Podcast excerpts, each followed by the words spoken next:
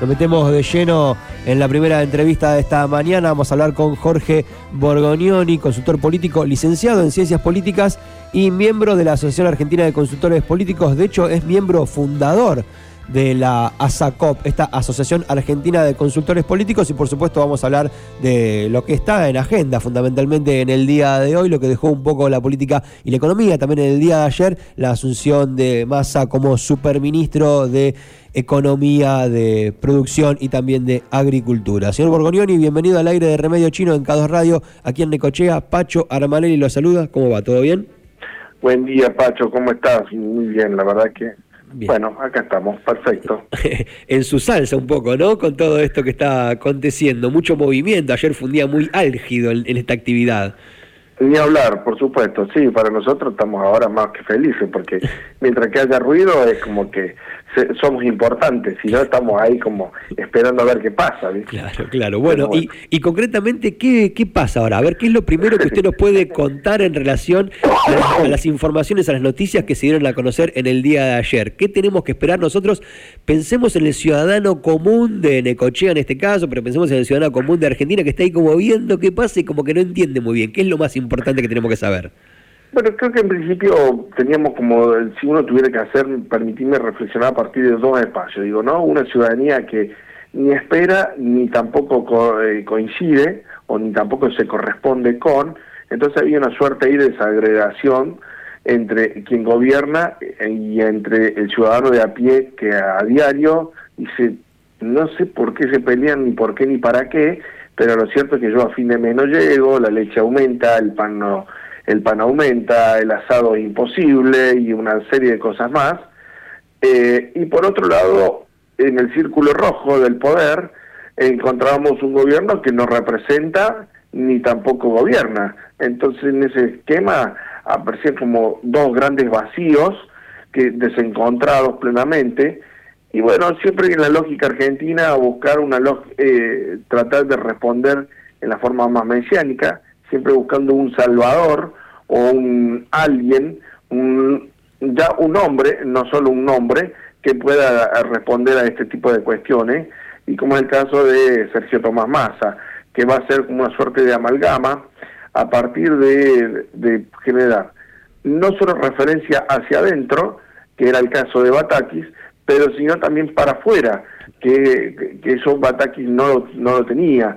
Y en ese punto digo, eh, sobre todo cuando entendemos que la agenda es la economía y ya no es solo una cuestión política pura, eh, se empiezan a diluir algunos egos y se empiezan a, amalgamar también algunos intereses particulares, ¿no? Bien, este cargo que va a asumir eh, Sergio Massa, ¿se parece, se podría decir que se parece un poco a lo que sería un primer ministro a la europea, con un presidente que va a quedar ahí como en un costado y que todo el vigor de la gestión pasará por él o no tanto?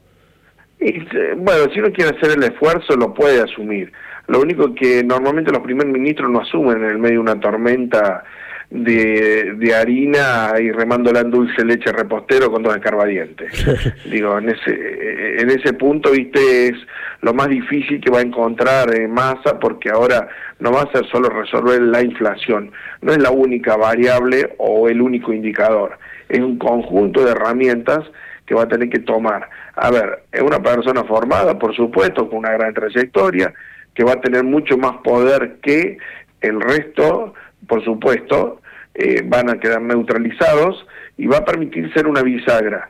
No obstante, también desde el otro lado se observa como una suerte de fase en el medio de un gobierno que fue atravesando distintas crisis, más allá de la sociosanitaria que ya conocemos como fue en la pandemia, en sus momentos más álgidos, que también detuvo el crecimiento económico o el desarrollo de, de, a lo mejor la aspiracional de algunos sectores particulares, eh, ahora queda en masa como toda la suerte echada y toda la responsabilidad.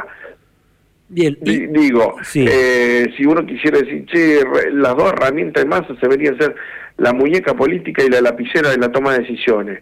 Bueno, espero que no se canse ni la muñeca ni se quede sin tinta, ¿no? Y, mucha cintura también, ¿no? Mucho ejercicio de cintura me parece va a tener que aplicar porque hay que negociar con prácticamente todos los sectores del arco político y económico del país, desde el campo, el sector financiero, las organizaciones sociales, hay como un sector muy amplio, ¿no? El que va a tener que ahí que, que manejarse.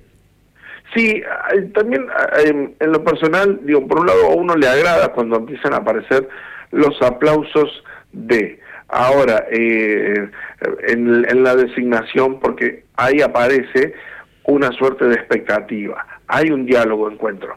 En lo personal creo que Massa es una suerte también de él, de, de figura que representa esa clase media que siempre resiste en Argentina eh, y que pivotea entre sostener a, o que a veces critica algún sector muy vulnerable, muy particular, muy, chiquito, que trata de, luchar contra la pobreza, y por otro lado también de resistir a los grandes eh, deseos individuales, egoístas y muy particulares de una clase alta que parece que viviera en un mundo paralelo. Digo, en ese punto aparece más ahí, tratando de ser ahí eh, una suerte de, de, de, puente o, de bisagra que puede llegar también en lo social a, pendular entre una cosa y otra. Digo, vuelvo a insistir con esto, aparece como una suerte de mesía. El punto está que en la medida cuánto aparezca por un lado o cuánto aparezca para otros y, eh, sector en cada decisión que tome, va a recibir críticas. Y obvio, y en ese esquema va a estar la cintura eh, muy fuerte que va a tener que tomar para que propio y extraño no lo desconozcan, ¿no? Bien, dice Mesías, a mí se me viene a la cabeza Messi en Argentina lo hemos criticado hasta Messi, así que ya no sé a quién podemos no criticar en nuestro país, pero bueno, es verdad que se aplaude muy rápido, pero así como se aplaude muy rápido, también se critica muy rápido, ¿no? En Argentina es una característica muy propia de nosotros. Ahora, quisiera saber desde su perspectiva, ¿Cuán mal estamos efectivamente? ¿Estamos realmente tan mal en términos políticos y económicos o no estamos tan mal? Porque digo, por un lado se indica que hay crecimiento en algún sentido, hay mejoras, la desocupación no es tan alta, ha ido bajando, como algunos números que indican que la Argentina no estaría tan mal en principio, pero otros números más ligados a lo financiero por ahí que indican claramente que estamos tan mal. Pero bueno, desde su perspectiva, ¿Cuánto de mal eh, realmente estamos en este momento?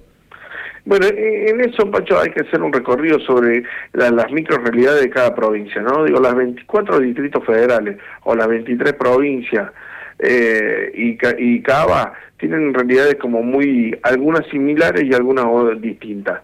De hecho, ocurrió que en la reunión con los gobernadores, en esa suerte de liga de gobernadores ahí, que creo que el gran ausente fue Schiaretti, eh, como gobernador de Córdoba y que puede llegar a ser una piedra en el zapato o no eh, para lo que puede llegar a ser un, proceso electoral en breve, eh, porque después digo que ya ocurrió en algún momento y, y que también está con una con lógica aspiracional de ocupar el sillón de Rivadavia.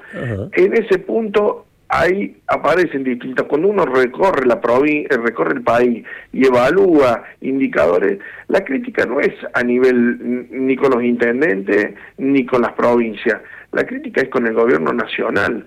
Entonces en ese eh, ahí el, el, el, key de la cuestión está en lo macro, está en lo estructural, no está en el día a día concreto, eh, en, está en el día a día en términos de construcción de futuro, pero no en el día a día de que llega justo, eh, está como, no le da el margen de maniobra al ciudadano para proyectarse. Y eso es lo que por ahí muchas veces se genera eh, como una distancia sobre lo que se publica y lo que se vive a diario, ¿no? Sobre la lógica del metro cuadrado de cada vecino.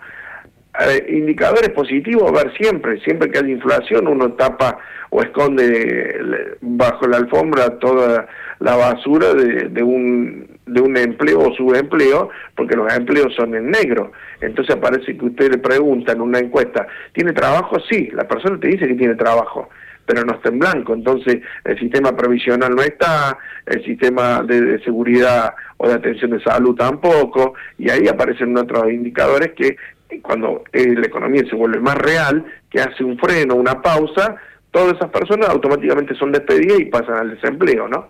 Bien, estamos hablando con Jorge Borgoñoni, consultor político, licenciado en Ciencias Políticas y también miembro de la Asociación Argentina de Consultores Políticos. Eh, eh, mucho de lo que mencionaba estaba relacionado con las expectativas, ¿no? Como que básicamente lo que no tenemos son expectativas. Como el día a día se puede llegar a zafar, pero hacia adelante no se ve un horizonte, un futuro. Y en ese sentido, ¿cuáles son a su criterio las primeras determinaciones, aparte de armar el equipo económico, por supuesto, cuáles serían las primeras determinaciones que debería tomar eh, Massa? Porque uno cuando lo piensa desde el lugar de uno que desconoce por supuesto, la mayoría de las cosas. Yo tengo adelante mío, para que se dé una idea, una consola. Mi consola tiene perillas, tiene botones, tiene potes, yo activo, desactivo, eh, salgo, mezclo, entro. Tengo mi botonera, ¿sí? Bueno, la botonera del gobierno nacional es, por supuesto, infinitamente más grande. Como la de la película Intensamente, a medida que crece la nena, crece la botonera. ¿Cuáles de esos botones debería accionar masa en el comienzo de su gestión. ¿Por dónde pasa lo primordial? ¿Qué es lo que primero debe atacar? Digo, pensando desde el ciudadano común, ¿no? Como lo vamos a ver el lunes armando el equipo, y por dónde debería empezar la cosa para más o menos intentar ordenarla a su criterio. Bueno, a creo que Sergio en ese sentido lo primero que exigió es el, qué tipo de botonera le van a dar. Si uno ve, hace un recorrido de unos meses para atrás, el término político era lo que Guzmán solicitaba denme una botonera más grande porque con la que tengo se me escapan cosas. Eh, digo, ¿no? Se me escapa agricultura, se me escapa pesca, se me escapa energía, eh, se me escapa asuntos estratégicos. Eh, digo, en ese punto ahora tiene toda la botonera ahí en mando. Uno puede decir, bueno, tiene la botonera de Caballo. sí, claro, pero Caballo ya había, él llegó Caballo con que todos los botones que tenían que ver con detonar, lo que había que detonar en relaciones o en ignorar determinado, determinadas agendas particulares, ya lo había hecho otro, en cualquiera de las dos situaciones, o con Menem o con De la Rúa. Después, digo, en ese punto, ahí hay diferencia. Eh, lo mismo ocurrió para La Baña cuando tuvo que, hacerlo con, con Kirchner, ¿no? O con Duarte en su momento.